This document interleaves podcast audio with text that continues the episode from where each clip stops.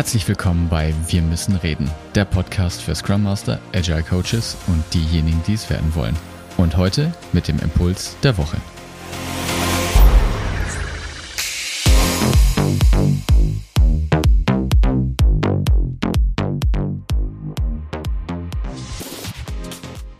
Bei meinem morgendlichen Spaziergang konnte ich die Tage eine Schulklasse beobachten, die auf einem Kirchplatz sich versammelt hat und äh, bereit war, in die bereitgestellten Reisebusse einzusteigen.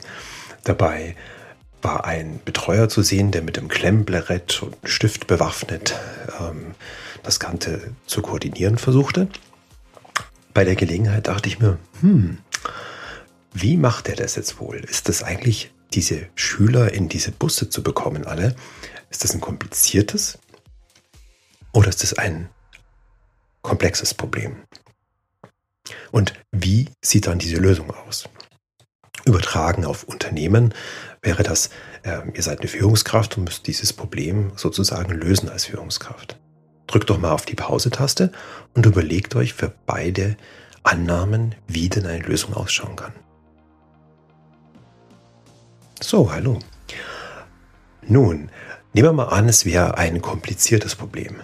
Das ist ganz einfach. Dann mache ich A bis Z und nummeriere die durch und verteile sie auf die durchnummerierten Sitze. Fertig ist der Tanz. Nun, was wird passieren erwartungsgemäß? Die Schüler werden vermutlich unter der Hand anfangen, die Plätze zu tauschen. Ja? Entweder ähm, sichtbar oder geheim oder werden andere Namen annehmen oder auf wundersame Art. Das ist quasi eine Hinterbühne, die da passiert. Und genau das können wir in Unternehmen auch beobachten. Und da wird auch auf der Hinterbühne was ausgedealt, was ausgemacht, fernab der, der Regelungen. Ja. Das heißt, es vermutet so ein bisschen an, dass das möglicherweise ein komplexes Problem ist, weil da Menschen beteiligt sind mit ihren Gefühlen und Emotionen. Nun, wie könnte jetzt so ein, ähm, eine komplexe äh, Problemlösung für dieses Führungsproblem sozusagen ausschauen? Nun, man könnte die Verantwortung in die Gruppe geben und sagen, hier ähm, ist der Sitzplan, teilt euch selber aus, besprecht es ähm, und gebt mir Rückmeldung, wenn alles passt, zum Beispiel. Und es sind viele andere Möglichkeiten natürlich noch denkbar, weil es ja ein komplexes Problem ist. Deshalb gibt es hier nicht eine einzige richtige Führungslösung sozusagen. Und zum Schluss bleibt natürlich noch zu bedenken, ähm, ist es denn relevant? Ist es relevant, wo wer sitzt. Und da kommt es natürlich drauf an. Ja, wenn das jetzt nur eine kurze Fahrt ist, dann ist es total egal, wer wo sitzt. Und dann kann man das möglicherweise den Schülern auch sagen, hey, ich sitze jetzt nur zehn Minuten, ist eigentlich egal, kommt, zack, rein mit euch.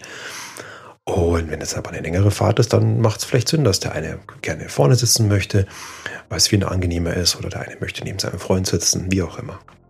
Übertragen jetzt auf Unternehmen ist hier auch die Frage nach ähm, der Wichtigkeit. Also ist es relevant?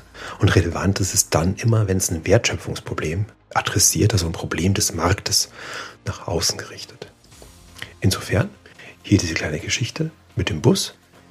Und äh, ich wünsche euch dann noch eine schöne Woche. Bis dann, euer Martin.